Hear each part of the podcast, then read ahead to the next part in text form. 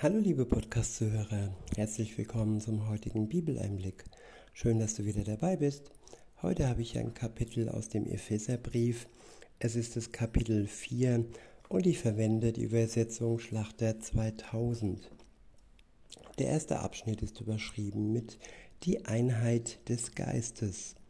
Ab Vers 1 steht, so erbarme ich euch nun, so ermahne ich euch nun, ich der Gebundene im Herrn.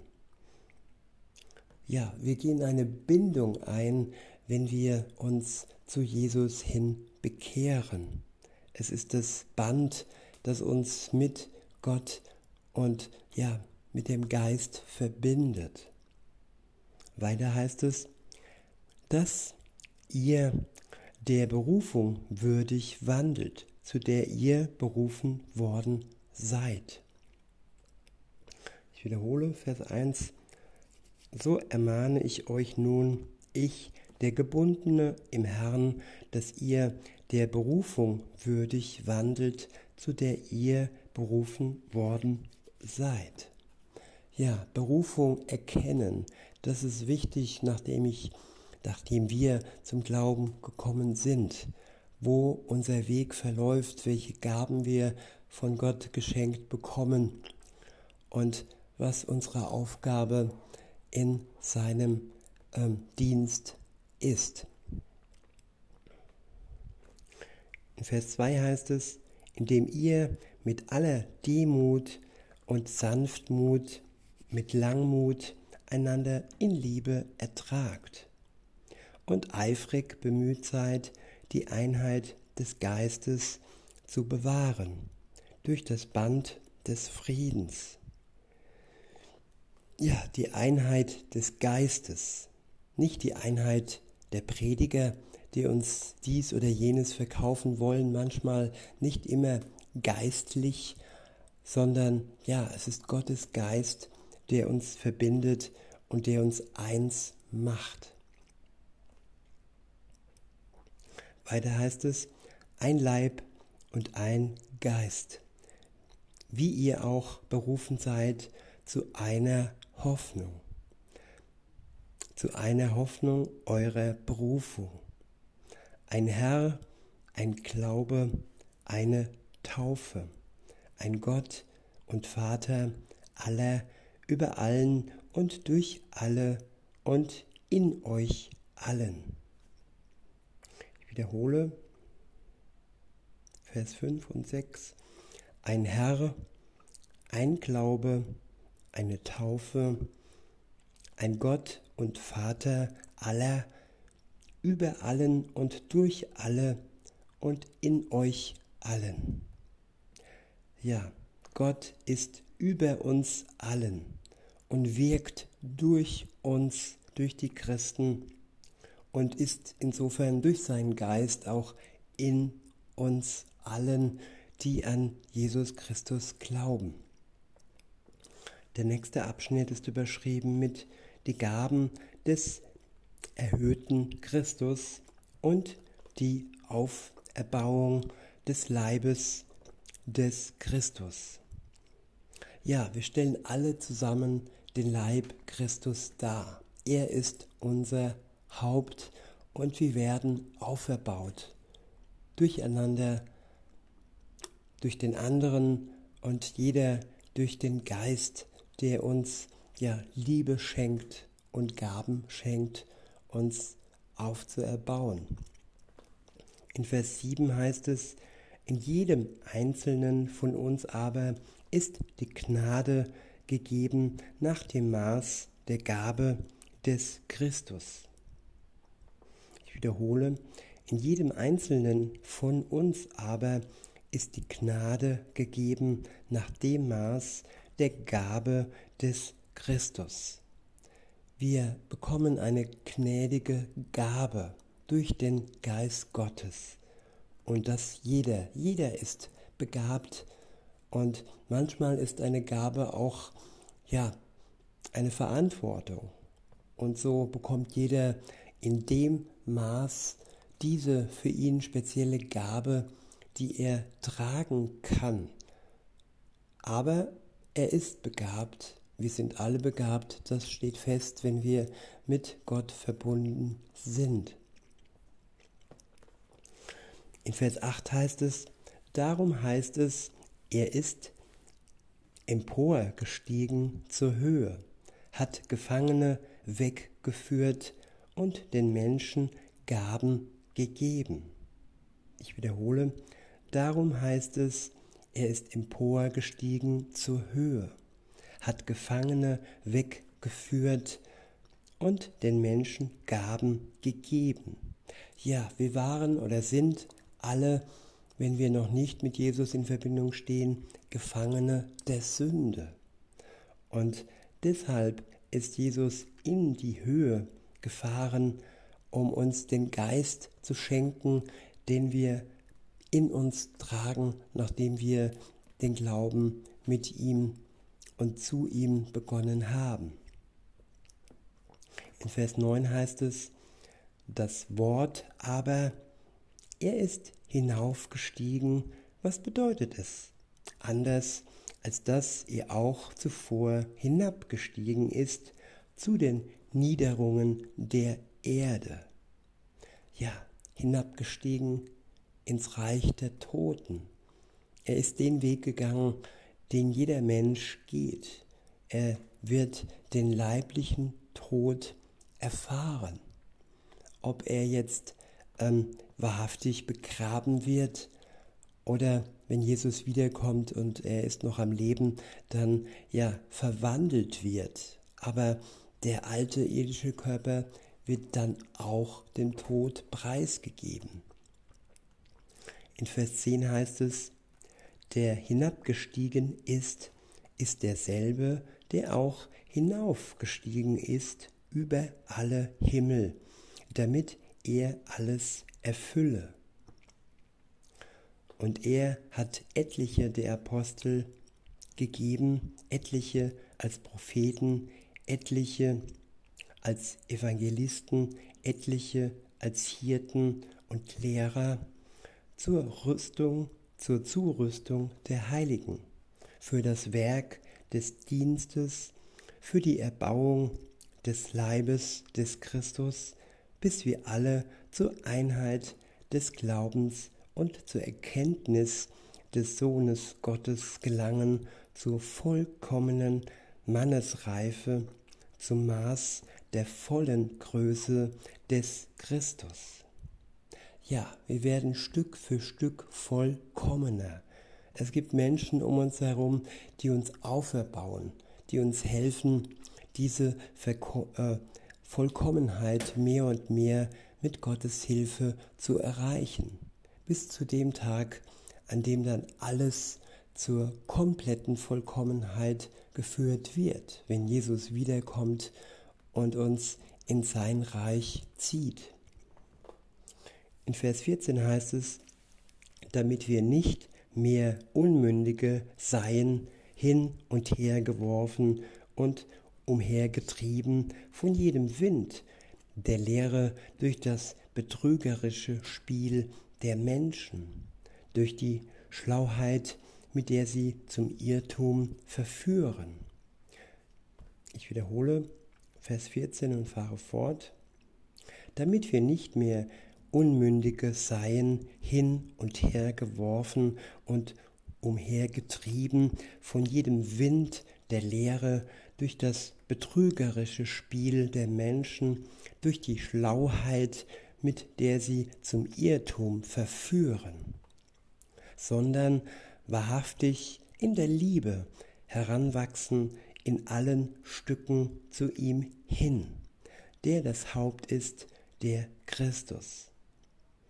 Wahrhaftig, nicht mehr verlogen, sondern umringt mit Wahrheit, die wir aufnehmen durch sein Wort und sein Geist entfaltet in uns diese Wahrheit und verwandelt sie auch in Liebe, in vollkommene, reine Liebe, die nur von Gott so kommen kann. Nicht so, wie es Hollywood anpreist. Nein, Liebe verschenkt sich, Liebe gibt sich hin und Liebe ist nicht egoistisch. In Vers 16 heißt es, von ihm aus vollbringt der ganze Leib, also die Gemeinde, der ganze Leib, jeder zählt als Glied, jeder hat eine Aufgabe am ganzen Leib. Jesus ist das Haupt des Leibes.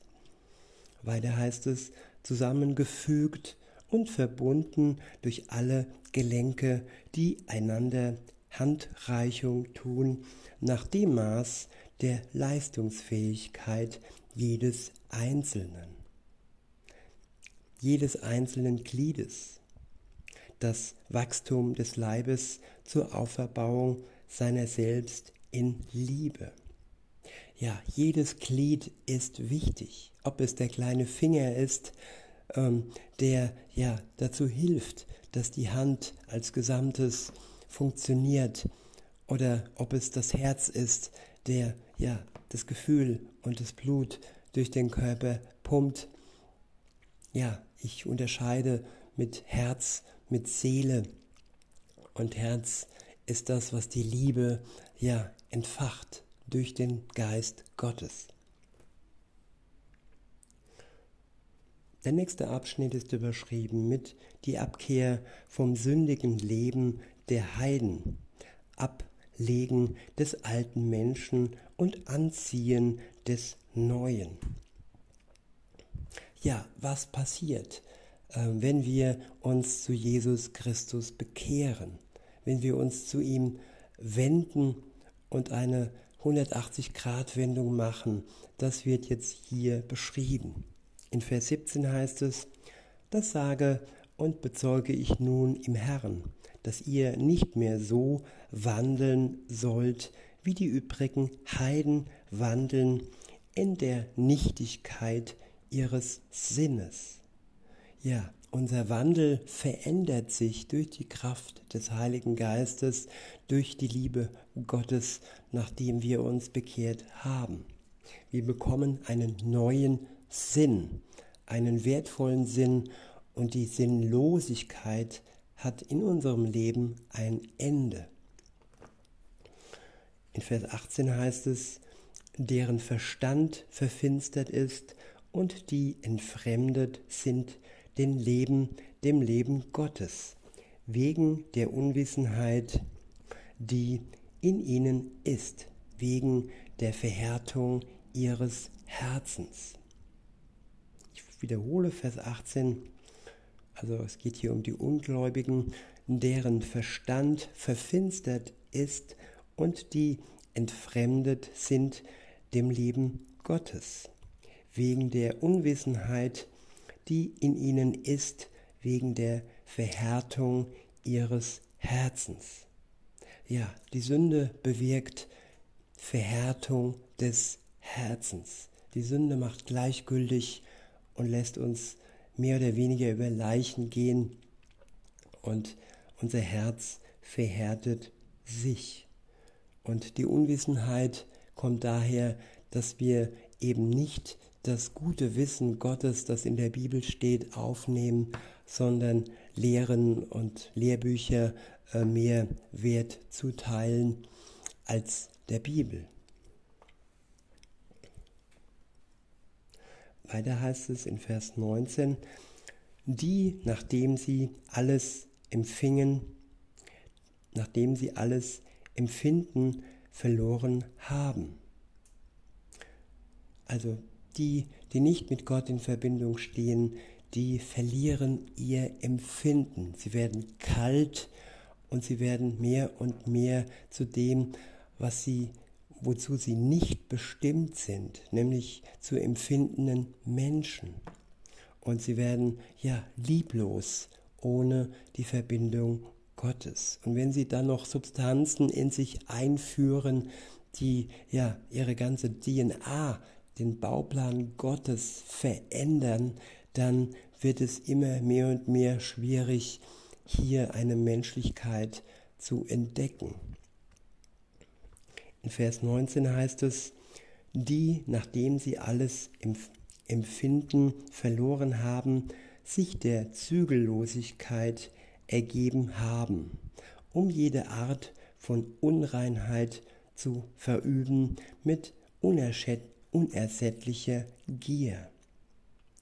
Ihr aber habt Christus nicht so kennengelernt. Wenn ihr wirklich auf ihn gehört habt und in ihm gelehrt worden seid, wie es auch Wahrheit ist in Jesus, dass ihr, was den früheren Wandel betrifft, den alten Menschen abgelegt habt, der sich wegen der betrügerischen Begierden verderbte, verdorben hat. Dagegen erneuert werden im Geist eure Gesinnung und den neuen Menschen angezogen habt, der Gott entsprechend geschaffen ist in wahrhafter Gerechtigkeit und Heiligkeit. Ja, es ist wie eine Haut, die abfällt und wie eine neue Haut, die durch den Geist Gottes heranwächst. Es ist eine Erneuerung durch den Geist, den wir erleben, wenn wir uns Jesus Christus hinwenden. Und dieses neue Leben, darum geht es jetzt. Der nächste Abschnitt ist überschrieben mit Anweisungen für das neue Leben. Ab Vers 25 heißt es, darum legt die Lüge ab und redet die Wahrheit, jeder mit seinem Nächsten. Denn wir sind untereinander Glieder. Zürnt ihr, so sündigt nicht. Ja, hier steht nicht, zürnt nicht. Hier steht, wenn wir zürnen, so sollen wir uns nicht durch den Zorn zur Sünde verführen lassen. Jesus Christus im Tempel war auch zornig, als er all die Tische umgeworfen hat, die das Haus seines Vaters ja zum Geschäftshaus gemacht haben. Weiter heißt es, die Sonne gehe nicht unter über eurem Zorn. Ja, Zorn sollte etwas Heilsames sein. Er sollte dazu dienen, damit wir Probleme klären. Und ja, diese Probleme nicht äh, in den nächsten Tag äh, hineinziehen lassen, sondern sie dann klären, wenn sie auch entstehen. In Vers 27 heißt es, gebt auch nicht Raum dem Teufel. Wer gestohlen hat, der stehle nicht mehr. Ja, aus einem Dieb wird ein Geber, ein Schenker. Aus einem Lügner wird ein Mensch, der von nun an nur noch die Wahrheit weitergeben möchte. Es findet ein Wandel des alten Lebens hin zum neuen Leben statt. Und das nicht durch eigene Kraft, nein, durch die Kraft des Geistes Gottes. Ich wiederhole Vers 28 und fahre fort. Wer gestohlen hat, der stehle nicht mehr, sondern bemühe sich vielmehr mit den Händen etwas Gutes zu erarbeiten, damit er dem Bedürftigen etwas zu geben habe. Kein schlechtes Wort soll aus eurem Mund kommen, sondern was gut ist zur Erbauung, wo es nötig ist, damit es den Hörern damit es den Hörern Gnade bringe. Und betrübt nicht den Heiligen Geist Gottes, damit dem ihr versiegelt, den Heiligen Geist Gottes, mit dem ihr versiegelt worden seid, für den Tag der Erlösung. Ja, der Geist Gottes wohnt in jedem Christen und er ist lebendig und wir sollen ihn nicht betrüben. Wir sollen ihn nicht schänden, damit er die volle Wirkung am Tag der Erlösung äh, behält. Denn nur wer mit dem Geist Gottes vor Jesus Christus steht, der wird ja von ihm frei gesprochen werden. diese Gnade dürfen wir nicht mit Füßen treten. Nur wer einmal erlöst wurde, der darf nicht äh, munter weiter sündigen. Das wäre ja, ja die Gnade mit Füßen getreten. Weiter heißt es ab Vers 31, alle Bitterkeit und Wut und Zorn und Geschrei und Lästerung sei von euch weggetan, samt aller Bosheit. Ich wiederhole, alle Bitterkeit und Wut und Zorn und Geschrei und Lästerung sei von euch weggetan, samt aller Bosheit. Das sind alles Eigenschaften, ja, Bitterkeit, Wut, Zorn, Geschrei, Lästerung des alten Lebens, des alten Menschens, der den neuen Mensch nicht mehr bestimmen sollte. In Vers 32 heißt es, seid aber gegeneinander freundlich und barmherzig und vergebt einander, gleich wie auch Gott euch vergeben hat in Christus. In diesem Sinne, liebe Zuhörer, wünsche ich euch noch einen schönen Tag und sage bis denne.